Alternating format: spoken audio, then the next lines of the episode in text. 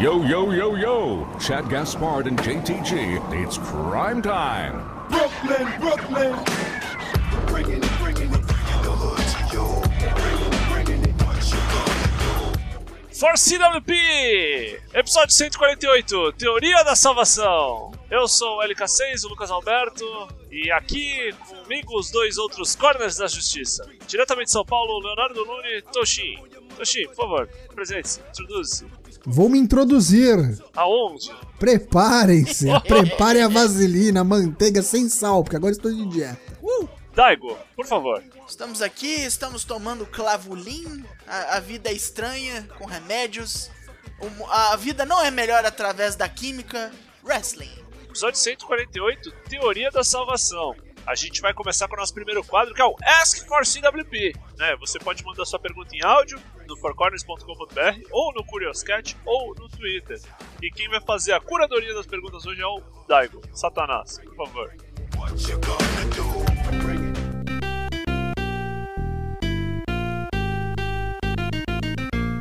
Primeiro vem ele, Matheus Mosman. Não está no episódio, mas está no episódio. Aproveitando o hype do Doc, Doc do Taker. Qual wrestler sobre a hora de parar antes de virar uma caricatura de si próprio?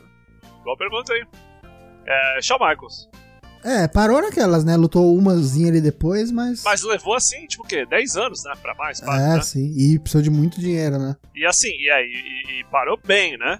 Parou bem, Tipo assim, verdade. acho que não tinha dúvida, assim, né? Que, que dava pra, pra seguir, né? Acho que Sim. parou muito bem. Xomaicos. A segunda parte da pergunta de Matheus Mosman é qual a aposentadoria mais icônica do wrestling ocidental? Shawn Michaels. É, sim. Ric Flair também, acho que Ric Flair também. É, né? Aqui não aconteceu de fato, mas icônica O foi. foda é o Ric Flair, né? Ela jogou no lixo, né? Jogou, é. Não jogou no É, lixo. Não, Flair mas ele jogou pra fora. empate, mas É. foi feito todo um alarde ao redor. E acho que até aconteceu do Taker, né? Que aí acho que vai ser. Né, do Taker vai tomar conta. E por fim, a terceira parte da pergunta é qual Ô, Matheus, vai tomar no seu cu, hein? Tá chitando essa porra. Três perguntas numa só, hein? Filha da puta. Papo coitado. Qual aposentado sem ser de lesão não precisaria realmente ter se aposentado ainda? Porra, tu é o especial do Shawn Michaels hoje. É, é ele mesmo. Assim, Porra, eu tri- acho, não, eu acho, acho. que ele só fez isso sabendo que a gente ia dizer Shawn Michaels às três. É, é porque assim, ó, eu vou, vou ser honesto, assim, eu acho que nesse caso específico, o cara não precisava ter parado, não foi lesão, tá ligado? É, tem o Punk. Acho que o Punk também é muito isso. Era draw, dava dinheiro, enfim. Só que, é, eu não sei, assim, eu não considero que o Punk se aposentou, né? Tipo assim, ele, ele foi embora, né? Ele foi, acho, não sei o quanto ele foi embora pra ir embora mesmo, o quanto ele foi embora, tipo assim, ah, os caras vão vir atrás com um caminhão de dinheiro, saca? Se for, se, se valer a resposta, eu acho que o Punk é um bom desses. Assim, acho que é um bom, bom exemplo. Talvez. Ok, segunda pergunta. Temos Tigoldinho. Vamos lá, essa vai a todos os calvos da Quatro Cornos, incluindo eu. Qual wrestler vocês acham que já passou da hora de raspar o cabelo? Ou fazer um implantezinho porque já não dá mais para disfarçar? E qual está chegando nesse estágio? Olha, quem mandou benzaço e não passou dessa hora aí foi o King Corbin, né? É, ele rapou antes. Quem estava nessa fila e hoje não é mais empregado, o Curtis Axel. Eu, eu não sei, eu não sei se o King Corbin fez isso antes da hora, porque eu lembro daquele dos caras da WWE colocando Ah, cabelo tavam, falso, é. né? É, já tava, tava assim, tava encaminhada. Cesaro teve uma época que deixou o cabelo crescer, puta que pariu, né? De novo ali, deixou o cabelo um pouco maior ali. Ficou feio o negócio. E para a pergunta final da parte do Twitter vem o JPEG, o MF Tachyon. Existem golpes de que são de certa forma banalizados, como o Canadian Destroyer, o Super Kick e o Stunner. Podemos adicionar mais golpes à lista porque ela é longa. Mas e os golpes que são pouco usados? Golpes que deveriam ser utilizados mais vezes. Cara, é...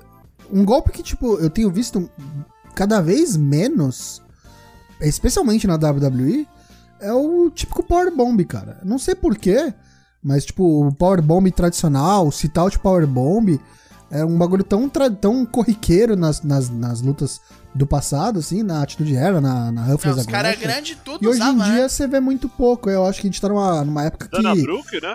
É, a gente tá numa época que os aerial moves estão tomando conta e, tipo, o, o, o wrestling rápido, né? Batido, então tem muito. É, muita joelhada, tem muita, mistura, tem muita misturada também com MMA, né? Com, com shoot fight e tal. Tem, Então tem. tem muito striking, tem muito joelhaço voador, gente pulando das cordas, sendo que a gente tá, se per- tá perdendo, eu acho que sim, um pouco do- do- dos moves tradicionais, tipo, é, submissão mesmo, tipo Texas Cloverleaf, é um tipo um- uma submissão super clássica que a gente vê pouquíssimo, e quando você vê alguém usando, o cara já usa de finisher, porque ninguém mais usa, sabe? Então, o próprio Pile Driver, né? Pile Driver você vê hoje em dia na, Não, nas Pile Driver indies... é proibido na WWE, né? Então, tem, tem isso, né? Tem alguns golpes que você não vê porque são proibidos. Então, tem esse detalhe também. Mas, é, eu sinto falta de algumas coisas mais tradicionais. Por exemplo, tem um golpe que, tipo, eu não sei se sinto falta porque não é nada de especial, mas Russian Leg Sweep. Quando foi a última vez que você viu um Russian Leg Sweep na WWE? Eu não lembro. Acho que a última pessoa que usou foi o Miss. É um golpe bobo, tudo bem e tal. É, O Miss tem, tem no arsenal dele, tá Bem ligado? das antigas, é bem das Bem das antigas, então é evolução, né? Do próprio. Não, e outra, né, esporte. acho que também tem uma coisa, né? O, o próprio tipo físico, né? Às vezes também é Claro. isso, né? Tem, tem. Não tem tanto brucutu assim mesmo, né? Agora, pô, eu acho que é um diferencial, cara. Colocar num, Ashley da vida. O Strowman eu acho engraçado que ele, que ele, embora ele seja grandão e forte, ele não tem muito disso, né? Tirando aquele. O finisher dele lá, aquele running. Running Power Slam. Running Power Slam dele, assim, é mais assim um jogo slam no máximo, né? Um negócio. Sim, o Corbin, sim. que também é outro grandão, não tem nada muito O assim, Brown é mais strike. briga, né? Ele não tem muito, tipo, golpe tradicional de wrestling, Brown é sabe? brucutu mesmo, mas. Parece um boneco Devia que veio ter, direto cara. do futebol americano, tá ligado? Sim, sim. É o Bri Brian Battler. Não, pra mim É, melhoraria bastante o, o moveset do Brown se ele botasse pelo menos um- uma submissão e uns, e uns dois balões. Agora que terminamos as perguntas do Twitter, vamos para a única que temos no Curioscat. Um anônimo, como sempre, nos mandou. Saudações, prezados eruditos do wrestling. Muito obrigado pela, pela pecha, pela alcunha. Levando em consideração o momento de show sem público, que storyline seria mais interessante pra Asuka? Perder o título para uma Liv Morgan transformada em Sister Abigail? Não! Já vetei as de cara. Para Bianca Belair, que estaria ganhando um push? Ou para Kairi Sane tornando heel? Sinceramente, nenhuma dessas três pra mim. Que se, se a gente tá falando da Asuka, é, storyline pra Asuka, eu acho que nenhuma dessas três. Eu Né, Bianca seguiria Belair eu esse... não vejo ganhar dela, não. Não agora, a Bianca Belair tá lutando no, no main event, gente. Tipo, tomou Ah, o não, lugar não, da Sarah eu, Logan. eu, tô, eu, tô, eu tô entendendo a pergunta que é tipo, os três. Tem que escolher um dos três. Ah, então, se for, contigo, se, pra mim não perde, é, mim não perde. é, se for isso, se tiver que escolher uma das três, eu acho que faz mais sentido a Bianca Belair. Porque a Kyrie a gente não sabe nem se fica. A Liv Ah, Morgan, cara. mim, tá, tá Não, muito, não, não. Tá muito verde e parece que a Asuka agora é face. Então também acho que não vai rolar face versus face. Acho que a Nia Jax é o boneco mesmo pra, pra enfrentar ela agora. Não deve ganhar, mas acho que é isso por enquanto pra Asuka. Se fosse pra escolher qualquer um outro, fora esses três aí, acho que ele podia dar uma chance pra Ruby Riot, pra outras bonecas aí e rios que. Eu acho que tão- tem que ter uns field desses assim, né? Pra elevar os bonecos, assim, Sim. né? Aproveitar que a Beck saiu agora e dar chance pras outras Isso. também, né? Porque É, Sobrou quem quem é de que gigante levanta, aí? né? a, Asuka e a Charlotte. E tem a China, claro. É a próxima, né? Deve rolar a Naya versus Asuka agora no, no Backlash e deve ser a China depois. Já que a gente vai falar de perguntas de áudio, eu vou. Preciso chamar mesmo? A vinheta chama. Põe a vinheta.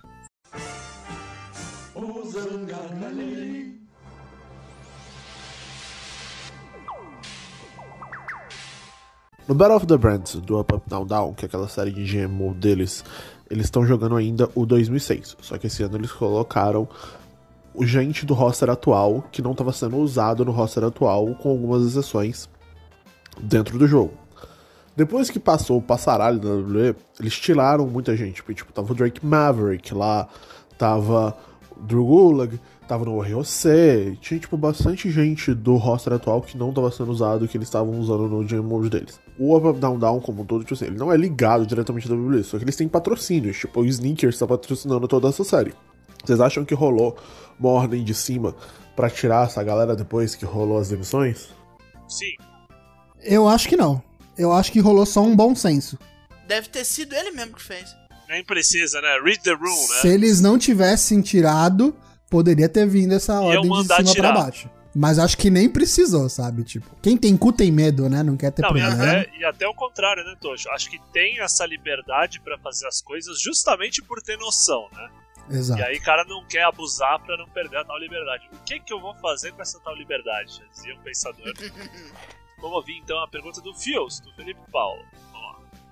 Boa noite, galerinha do Four Corners. Aqui é o Fios. Minha pergunta é a seguinte: hipoteticamente, se a WWE preferir subir para o main roster a Undisputed Era unida, como vocês buildariam essa transição entre NXT e roster principal?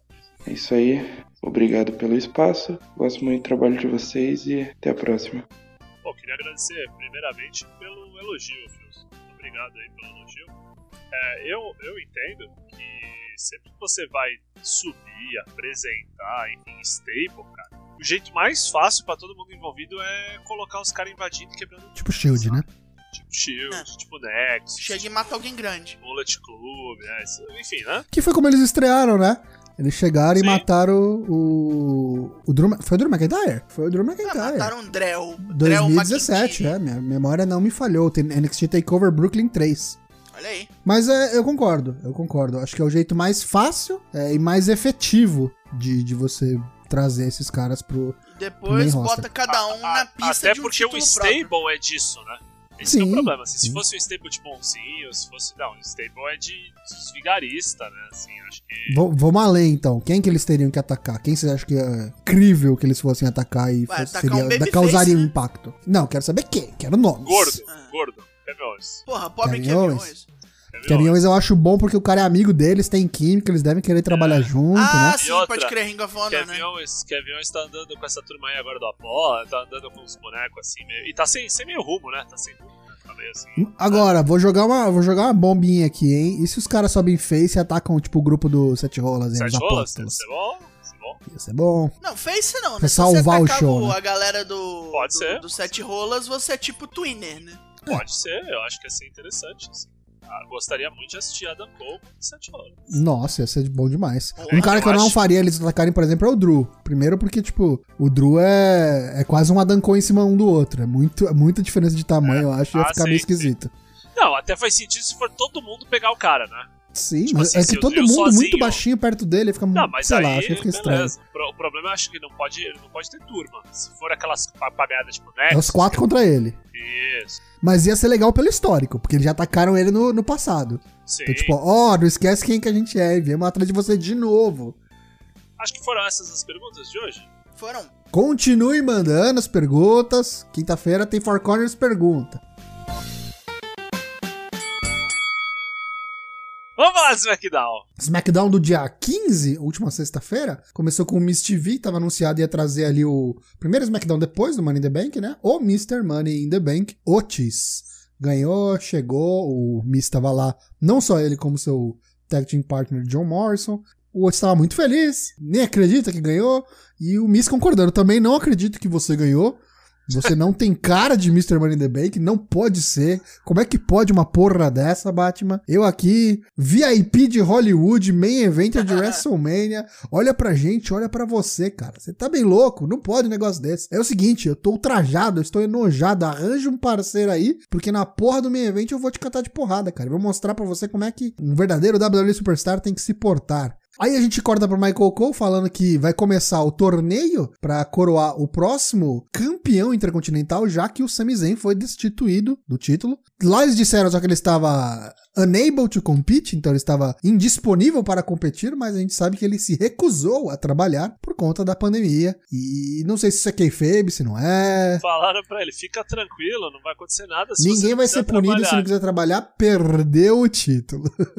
Mas beleza, nesse campeonato, então, a gente vai ter é, Daniel Bryan contra Drew Gulak, AJ Styles contra Shinsuke Nakamura, Elias contra King Corbin e Jeff Hardy contra Sheamus. E a primeira luta já aconteceria agora, neste próximo segmento, Elias contra King Corbin. Para surpresa de muitos, o Elias dessa vez levou essa field interminável aí. Teve um final diferente dessa vez. Elias foi maroto, foi esperto. Acertou ali um high knee, depois deu um roll-up no Corbin, que ficou cloreto de putaço e perdeu. Está eliminado. Elias está na semifinal. O Otis aparece no backstage, no próximo segmento, e ele encontra o Sheamus no meio do caminho, ele num corredor, e falou: Ô, fala aí, fela! Vamos ser partner aí? Vamos ser tag? Eu sou o Mr. Money in the Bank, você é o Grand Slam Champion aí, o Ronald McDonald, vamos, vamos taguear? Vamos, vamos o cacete, nunca. Eu e tu, gordo? Nunca. Acha alguém aí. Aí o cara já fica, "Ah, caralho, agora? Quem que eu vou achar?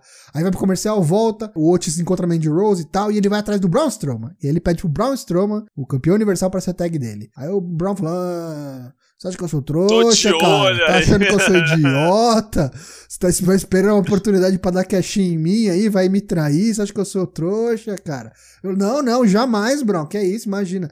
Ele, tá bom, tá bom, confio em você, vou pensar. Hermes e Renato, né? Hermes e Renato.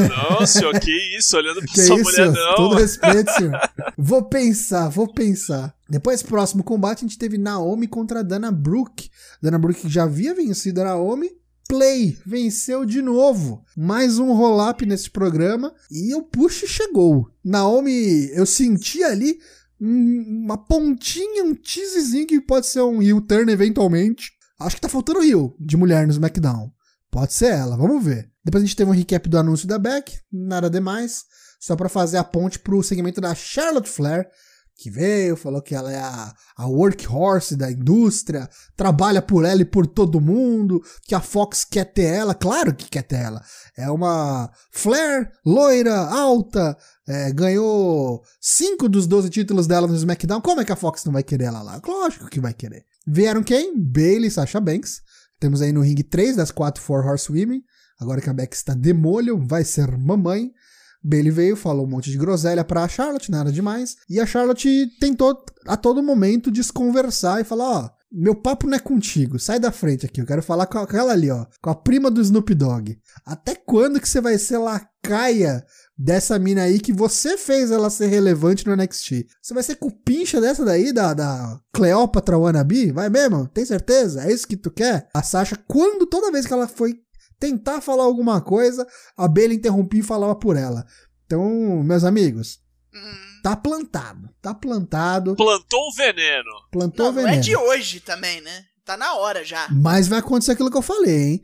Não vai ser a Sasha turnando na Bailey, vai ser a Bailey turnando na Sasha. Sasha Banks será face. É, vai atacar primeiro, né? Semana que vem, a gente vai ter Champion versus Champion. Sem valer título, mas vai ter Charlotte Flair contra Bailey. Brown tá lá, mostra de novo ele no backstage, fazendo um, um aquecimento ali, fazendo um bíceps. Aí a- acho que a Charlie Caruso vem perguntar pra ele, e aí, você vai aceitar a proposta do Otis? Falar, ah, não sei, tô pensando. Esse é meu jeito de pensar. Que personagem. Tô nos pensamentos. Forgotten Sons no backstage, falando que agora eles vão servir o país deles, não ser que nem esses caras estão fazendo é, o- a divisão de tag passa vergonha, batem continência, põe a mão no peito. Toma é, cloroquina, né? Filhos da puta do caralho. para né? caralho. Isso, é. Vamos ver pra onde vai Forgotten Sons. Não tô começando a Assiste gostar desse, NASCAR. desse rumo. É, não tô começando a gostar desse rumo aí, não. Tô Daqui a pouco eu vou começar a vir com um pedaço de muito- pau na mão com a bandeira. Ô! É, é. Renee Young entrevista o Miz Morrison no backstage, eles reagem à, à tentativa do, do Otis é, recrutar né, o Brown pra lutar com eles no fim do programa, e falou, ah, você é louco, o Brown é gigante e tal, pode ter essa aparência de que ele não é tão esperto, mas nem ele é tão burro assim, né, cara? Os caras chamam ele de Brown e não Brain, uma piada aí com o inglês, por um motivo, né? Nem ele seria estúpido o suficiente pra cair na- nas artimanhas do gordo aí. O cara deu uma engabelada no, no Bray Wyatt programa passado, né? Sim. Depois a gente teve a segunda luta do torneio intercontinental, Daniel Bryan contra Drew Gulak, os amigos aí, coaches, né, um do outro. Sociedade, né? Sociedade, quase um Catch Point 2.0.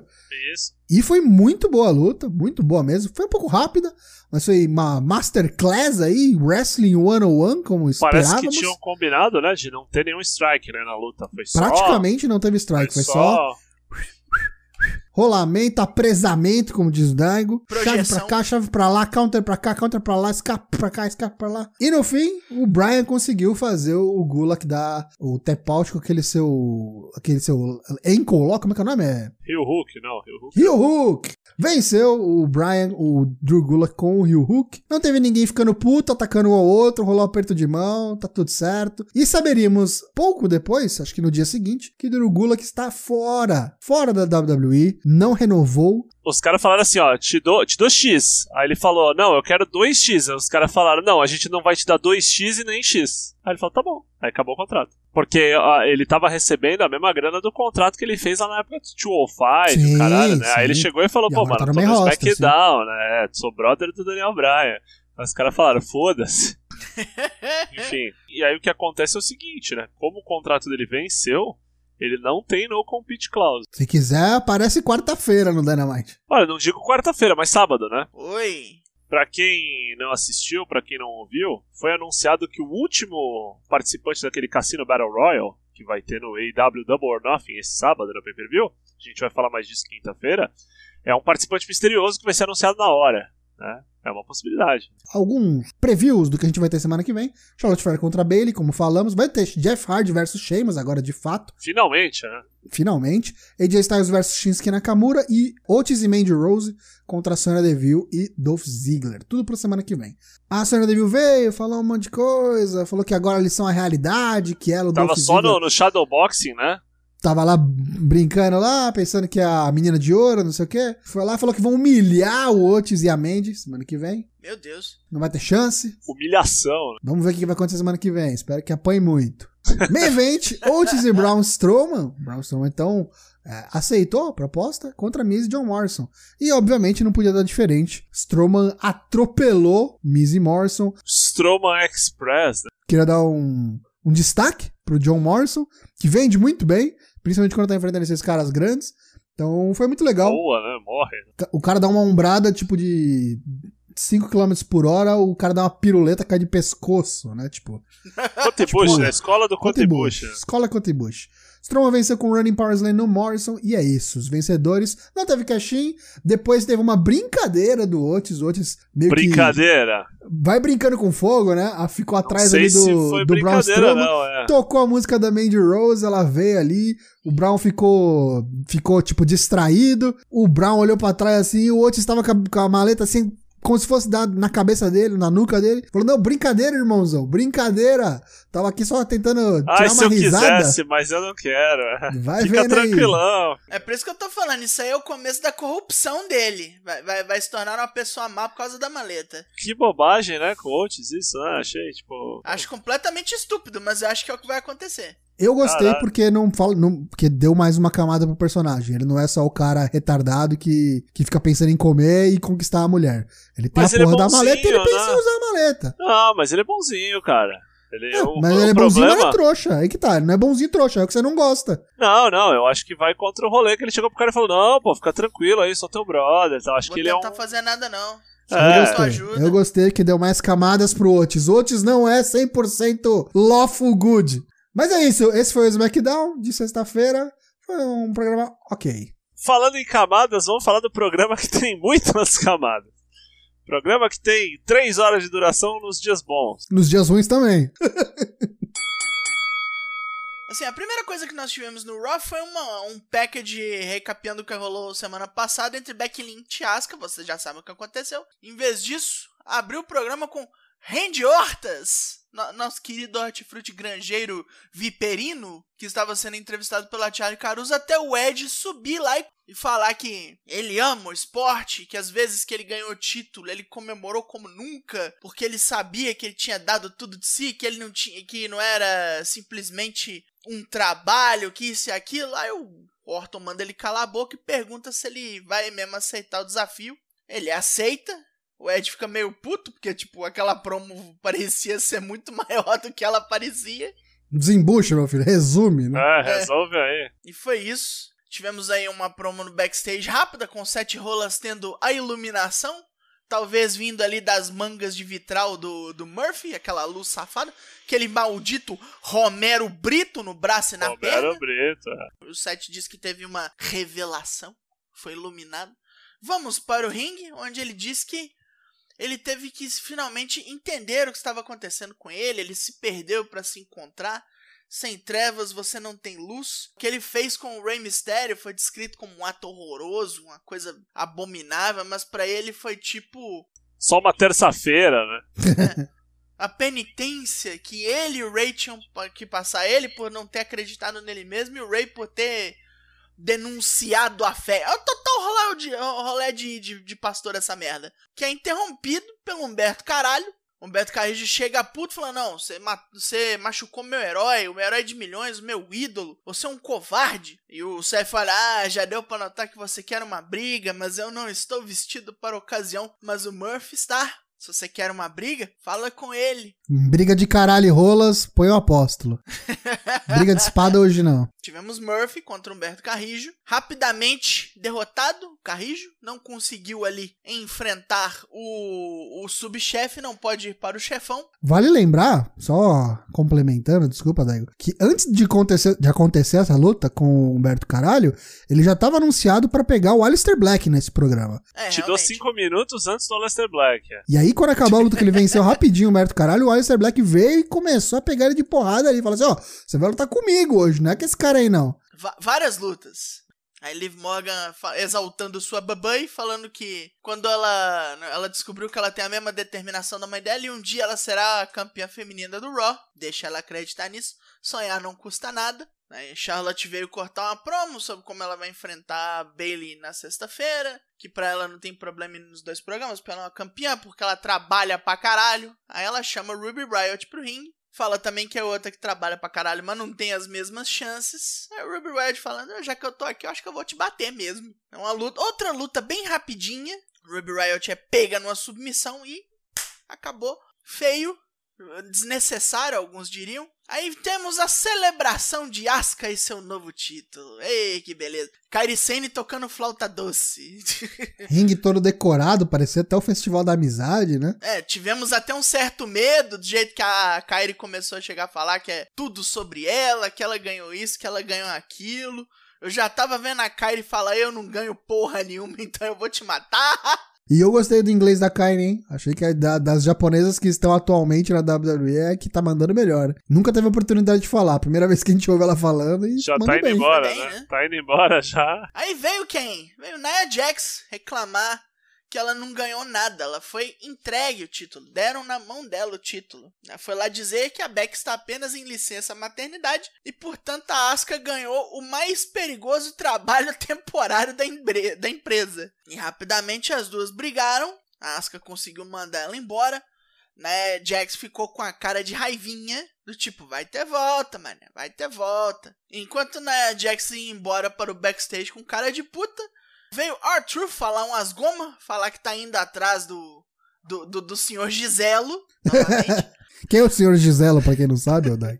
É o Tom Brady, né? é o Tom Brady do... Agora, não, ele não é mais do... Agora do New Buccaneers, England. né? É Tampa Bay Buccaneers, né? Estava lá, ele foi cortado pelo Bob Lashley, depois foi decepado pelo Bob Lashley, não teve lá muito problema não. Atropelou, dizimou, tratorizou, por que não? E tá aí um finisher que ele tá usando novo que era pouqui, que vinha sendo muito pouco usado, né? Tipo, recentemente, aproveitando a pergunta do nosso Pip, o Full Nelson, né? Essa missão Full Nelson. É o Nelson. Nelson.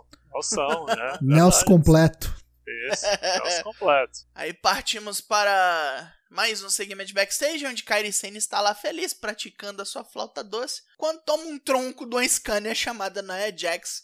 Preferiu atacar a amiguinha em vez de ir lá tirar satisfação com a Asuka. Vai dar bosta? É óbvio que vai. Partimos para, para o ringue, onde o cinturão tag feminino será disputado entre as Iconics e Alexa Bliss e Nikki Cross. Uma briga que tava indo até bem, até a Peitos Royce perder a paciência e desqualificar a dupla jogando a Alexa Bliss várias vezes contra o corner, contra as ordens do árbitro. De que? Tomou-lhe um DQ, sacaneou a dupla. E por fazer tal ato, levou-lhe uma bifa no backstage.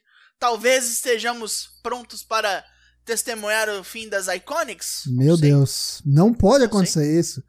Primeiro que elas Já são. estão a- perdidas junto, né? Primeiro que Separado, elas são a então. única tag tag de verdade. De verdade. O resto é tudo Que em sabe lutar igual tag. Sim. Ah, da Asuka e da Kari até que foi, vai. Ah, mas não é tag, né? Já tipo, virou, nunca já foram virou. tag. Tag, Coloca... Funciona, mas não são tag. Essas são tag tag. É tipo o revival, sabe? Entendi. E aí, tipo, precisa de mais tag, os caras vão desfazer uma? Sei lá, hein? Só mostra o quanto os caras se importam com a divisão de tag. A feminina, então, meu Deus. Acho meio errado, mas enfim. Aí Asuka vai lá ver, Kairi Sane machucada, com a bolsinha de gelo no, no ombro. Pergunta quem foi que fez, grita Asuka como se fosse estourar um Super Saiyajin. Sai voada, acerta na Jax no meio do, do caminho, né? A Jax nem protesta, fica ali pelo chão mesmo.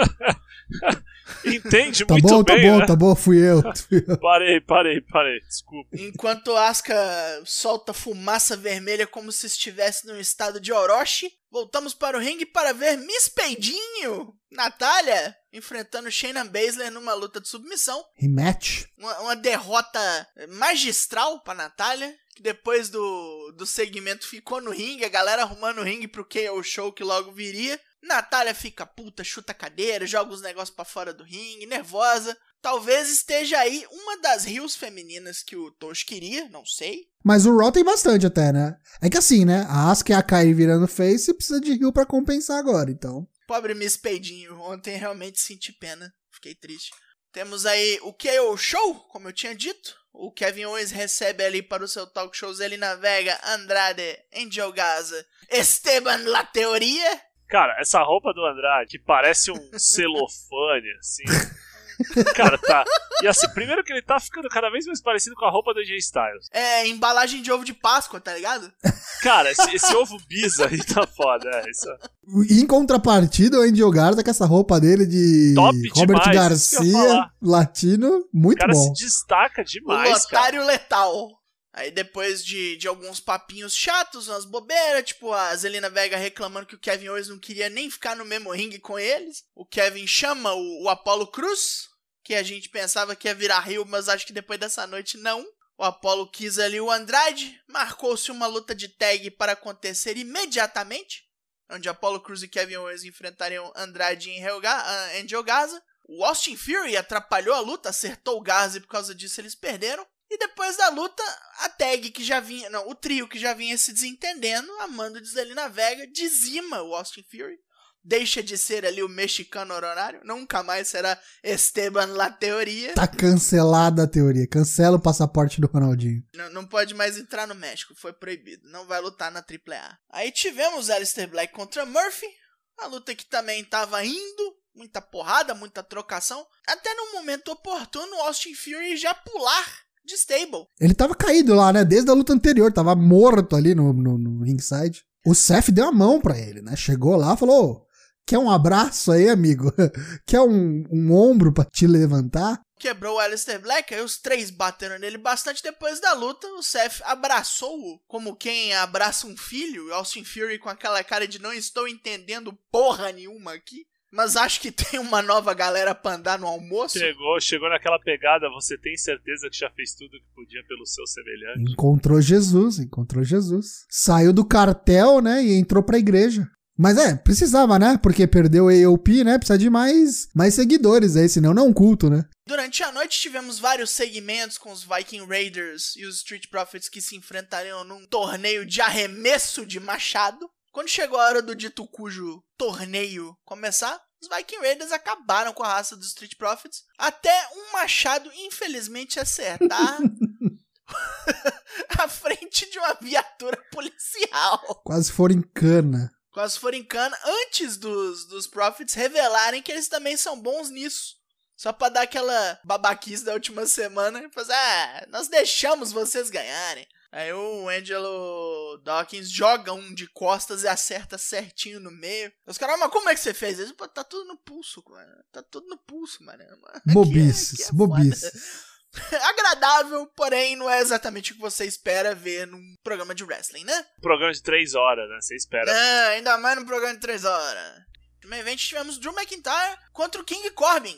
O rei corvino das sextas-feiras migrou, fez ali uma wild card ruling para, para, para o nosso infortúnio. Os caras começando a inventar uns bagulho, né? Porque quatro vezes ao ano o boneco vai, vai tomar no cu. né? É, o Quanto Wildcard mais fala, mais novo, né? fede, né? Tipo, porra, tá bom. O Lashley veio aí, tipo, antes da luta começar, né? Falou, ó, abre teu olho aí, vou ficar assistindo aqui, hein, de camarote. Não, ele e o MVP, né? Que parece que é o novo manager. Mas sabe o que vai acontecer com isso aí, né? O Lashley não ganha essa porra e aí vai virar tag com MVP e é isso. É isso que vai sobrar pra ele. Não, tag não. Ah, vai vendo. Mas faça arranjar um terceiro. Aí o MVP fica só de manager. Pode ser Vai também. tirar. Isso, o Artruth, o Artruth. Olha lá, vira tag também. Meu Deus. Virar tag. Vira o Artruth do cigarrinho do Hollywood. Isso.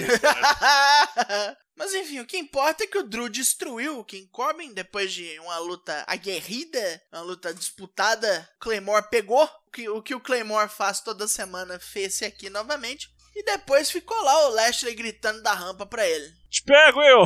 É tu que eu quero. Fica esperto aí. Vai ter, me marca aí. Confirmaram, né? Confirmaram depois aí os dois, os dois primeiros combates, né? Pro Backlash. Bob Lashley contra o Drew McIntyre pelo título WWE. E a maior luta de wrestling de todos os Nossa, tempos. Ed contra Deus, Randy Orton. Deus, Deus, Deus.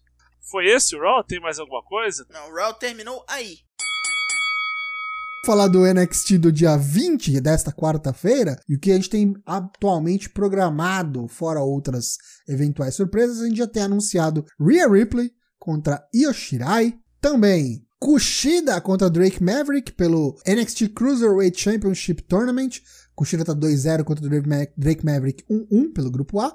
E pelo grupo B é Lijo del Fantasma, que tá 1-1 contra Akira Tozawa, duas vitórias e zero derrotas. É a última das é, da fase de grupos, né? Então a gente vai ter aí os campeões de cada grupo e vai ser setado o quem vai pegar quem aí na final, valendo o NXT Cruiserweight Championship interino. Vamos ver o que, que vai ser do, do Devlin depois, Jordan Devlin. Vamos ver o que, que vai rolar demais aí, provavelmente família Gargano. Vamos ver, Karen Cross. Já pelo Dynamite, também no dia 20 de 5, quarta-feira, algumas coisas já anunciadas, entre elas Ray Phoenix, o Sub-Zero brasileiro, vai enfrentar o Orange Cassidy, MJF com o seu cupincha Wardlow contra o Marco Estante. Vamos ter aí um embate, um roda-viva, um frente a frente, um debate político-presidencial do Arn Anderson contra o Jake the Snake Roberts, rinha de velho. Uma rinha de idosos, né? É de idosos. E o campeão do Dynamite, o AEW World Heavyweight Champion John Moxley, vai enfrentar na sua estreia no Dynamite o número 10 da Dark Order, que vai vir com o Mr. Brody Lee. Tudo isso nessa quarta, dia 20. Fique ligado e assista. Enquanto a gente estava gravando aí, acabou de sair mais um anúncio. Amanhã teremos também Chris Statlander e Ricardo Shida contra Nyla Rose e Britt Baker.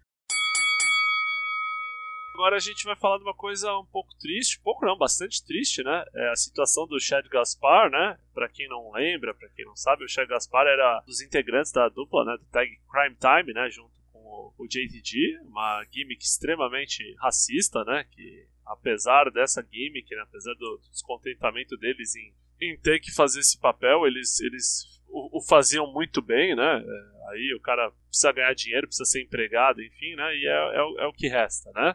É, para quem não sabe, ele ele está atualmente desaparecido e hoje de tarde já foi dado oficialmente como morto, né? Ele estava nadando numa praia, né? O filho dele, né? E foi pego por uma correnteza, dos guarda-vidas, enfim, salva-vidas. Ele conseguiu pôr o menino pra cima, mas ele mesmo levou uma onda. Ele, ele meio conseguiu salvar o filho, deu o filho pros caras salvarem e a correnteza acabou levando e não conseguiram achar ele. Não conseguiram achar ele. Já É, faz quase isso. 48 horas, né, que tá Faz desaparecido. quase 48 horas isso, né? É, Por que, que a gente tá falando especialmente é, hoje, né? Isso. Ontem, muita gente estava por trás, vários é, superstars, wrestlers, enfim, pessoas do público, jornalistas, enfim, colocando notícias, assim, alguns até não colocando, falando, olha, em respeito à família, não vamos falar nada, enfim. Ontem, algumas pessoas até se questionaram por que, que a WWE não falou nada e a, a postura, né, o stance da WWE basicamente foi que não iam falar nada enquanto não tivesse uma notícia oficial ou a família do cara se manifestasse. Por isso que não foi nem citado ontem no Raw. A esposa dele fez um post no Instagram, uma foto do marido, agradecendo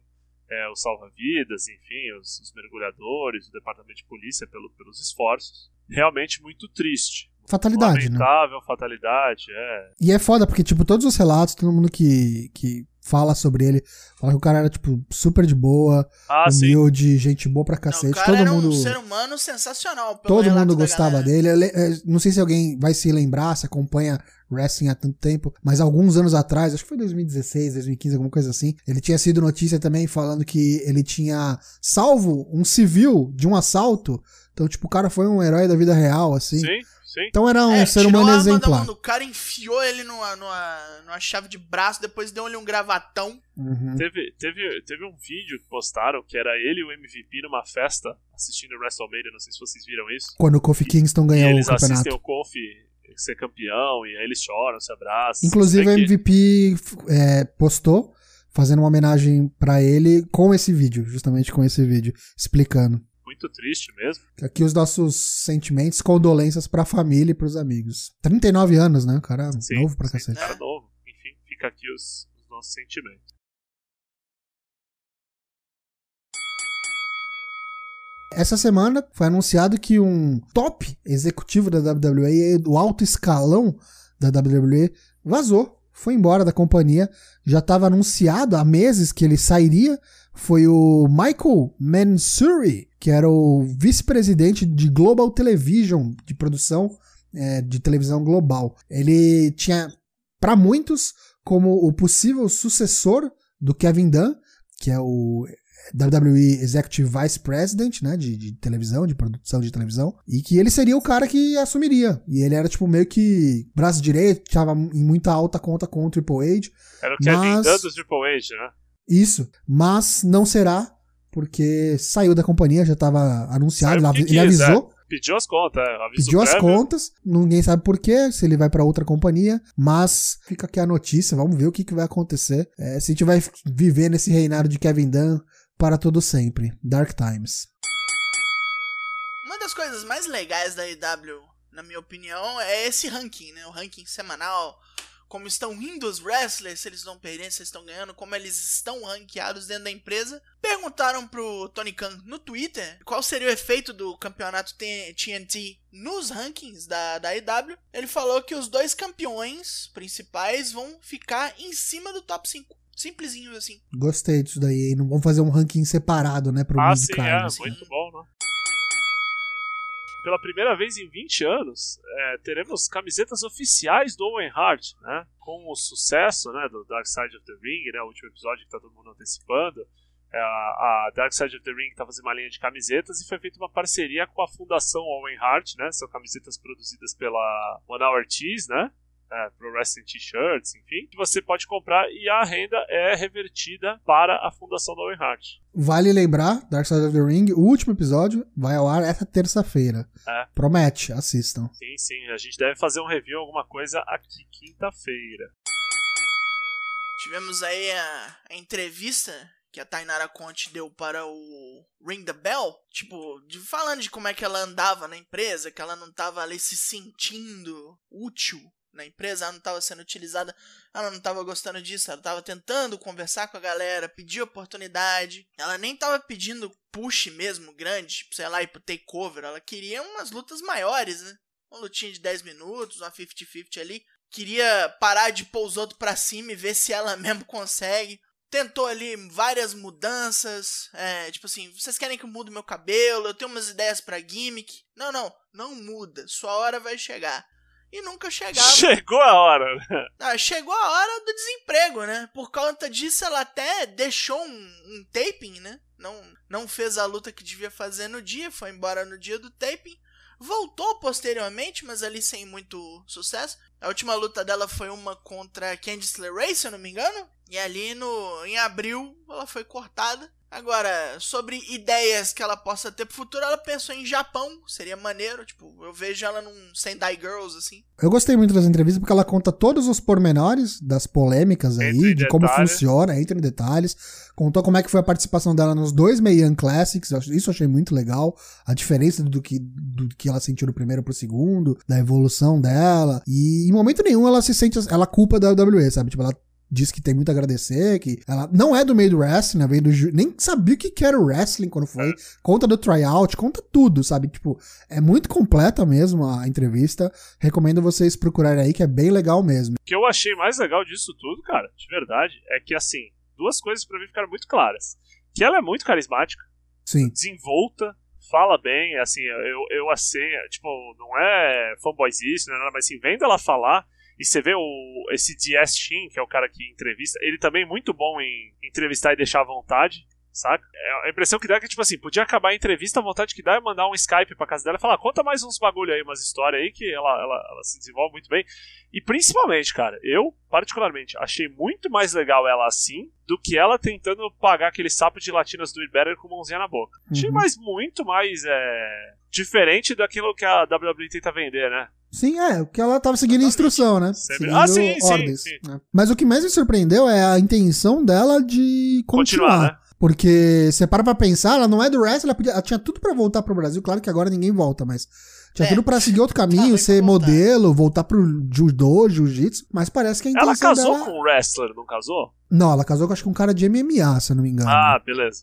Ela coloca que uma das razões que dão pra ela ser sempre colocada em segundo lugar é que falavam pra ela assim: "Ah, então, é porque tipo você tá meio verde ainda e tá chegou uma mina aí que tem 5, 10 anos de experiência". Ela falou: "Cara, então por que que você pega umas pessoas que não tem nada a ver com wrestling e você só vai começar a puxar os caras que já tem 10 anos de wrestling?" Muito legal a entrevista mesmo. 35 minutos, quase 40, assim, muito boa mesmo, vale a pena deixar de background noise, assim. Lembrou um pouco aquelas entrevistas gigantes do Chris Van Vliet.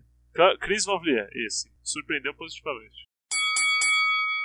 Undertaker, The Last Ride, episódio 2, estreou nesse domingo, segundo episódio, A Redenção. Muito legal mesmo. Se você não tem a WWE Network, procure outros meios, Dailymotion, Torrent, dá teu jeito. Se você é fã do Deadman, vale muito a pena você ver esse documentário. É, todo documentário né, vai ser em cinco episódios e começar a ser gravado desde 2017. Então são três anos gravando, tem muita coisa mostrando todo. Lembrando, né? O Undertaker luta basicamente uma vez por ano e os caras estão gravando o ano inteiro. Tem muita coisa pra ser mostrado. Nesse episódio a gente vê ele fazendo uma das muitas cirurgias que ele já fez do quadril, que o cara tem o quadril de vidro, né? Nesse ele troca por umas, pe- umas peças de metal, mostra como ele se recuperou muito bem, toda a preparação dele pros WrestleManias. Nesse segundo episódio mostra bastante sobre WrestleMania 33, quando ele perdeu a segunda vez pro Roman Reigns, perdeu a segunda vez no WrestleMania, né? Dessa vez pro Roman Reigns. Aí toda a, a trajetória até o 34, quando ele enfrenta o Cena e tem essa jornada aí de redenção, onde ele vai tentar dar uma passada de pano na, na, na- vergonha que passou na luta com o Roman Reigns, que ficou meio que parecendo que ele se aposentaria. Eu achei muito legal esse episódio. O próximo vai ser muito interessante também, porque vale lembrar que o WrestleMania 35 não teve Undertaker. Bizarro, né? Assim, E vai falar tudo sobre o Crown Jewel e aquele papelão da DX contra Brothers of Destruction. Então, vale muito a pena, tem muita coisa sobre o Vince, mostra, fala muito sobre a relação dele com o Vince McMahon, uma relação meio que de pai e de filho. Quando os caras perguntam pro Vince o que, que ele pode falar sobre o Undertaker e o que, que ele Vince representa. chora, o né? Calloway, o Vince fala, não, corta, corta, que eu não consigo, tipo, ele engasga. Então, tipo, é, os caras são muito íntimos mesmo. A Michelle McCool falando que é um cara que ele tomaria um tiro por ele, faz tudo que ele poderia fazer, ele faria pelo, pelo vai até Vince. lutar na Arábia por ele. Assistam, procurem, porque vale muito a pena. Uma produção excelente. E tem tudo pra ser muito bom até o quinto episódio.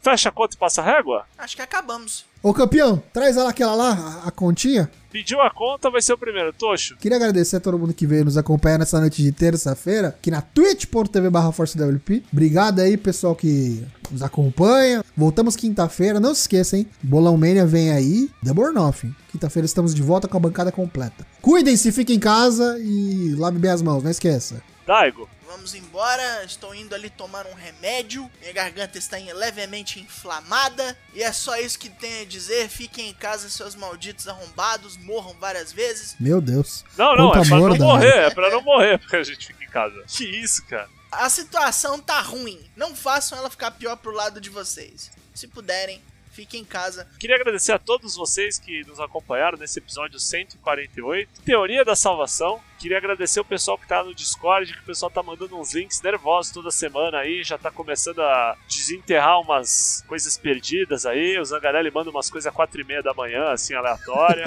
Ontem eu mandei um solte do, do Goshi Ozaki que desafiou a gravidade lá. Muito interessante, canal 24 horas por dia. Mas você não encontra a gente só no Discord e no Twitch. Encontra também no Google Podcast, no Deezer, no Apple Podcast, no Spotify, no Anchor, Rádio AM, Exército da Salvação, Legião da Boa Vontade, tudo isso. No Twitch a gente tá aqui terça e quinta-feira gravando ao vivo, né? Os episódios que saem às quartas e sextas. Terça e quinta-feira a partir das 8 da noite. Geralmente fica assim uma concentração já às 5 para as 8, uma música do Kimonito tocando.